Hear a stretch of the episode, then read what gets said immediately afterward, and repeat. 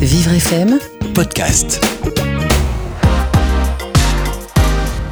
On connaît tous sa frimousse, son regard, sa voix. Elle est à la fois notre bonne copine, notre petite ou grande sœur. Voilà plus de 30 ans qu'elle accompagne oui. petits et grands. Et pour notre plus grand plaisir, c'est qui C'est qui, Lida? C'est Vanessa Paradis, Jason Oui. Et avec elle, on s'envole au septième ciel Vanessa Paradis, Jason, c'est son vrai nom, incroyable Son père était peintre-décorateur et sa mère va lui transmettre assez vite un goût pour les jolies choses. Début des années 80, Vanessa apparaît sur Antenne 2, dans la mythique École des fans de Jacques Martin. Une émission où des jeunes enfants venaient chanter et elle interprète.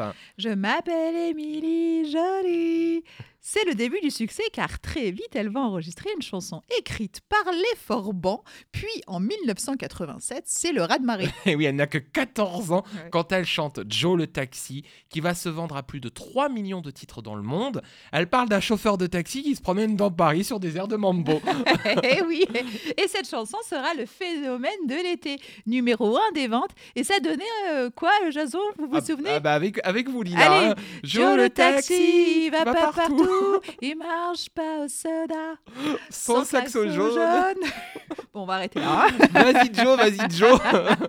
Vas-y, fonce. Donc, Et ben la presse de l'époque l'oppose alors à une autre jeune fille qui perce au même moment, c'est Elsa qui chantait T'en va pas. L'une est blonde, l'autre est brune, mais il faut l'admettre, l'histoire ne retiendra en chanson que Vanessa. en 1990, le deuxième album de Vanessa est en préparation sur les textes de Renaud et Alain Souchon.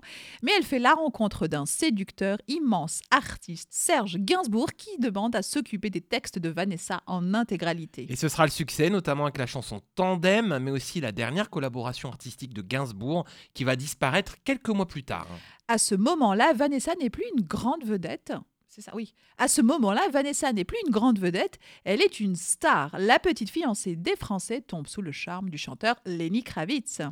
Il va la faire entièrement chanter en anglais et là aussi succès pour Vanessa qui se classe une nouvelle fois première des ventes. Le single Be Baby sera aussi un carton dans plusieurs pays. Puis en 1995, elle nous emporte lors de la cérémonie d'ouverture du Festival de Cannes. avec le tourbillon. Accompagnée par Jean-Félix Lalanne à la guitare, elle interprète le tourbillon de la vie en direct devant Jeanne Moreau. Ce moment deviendra incontournable et aura marqué toute une génération entre les deux grandes artistes.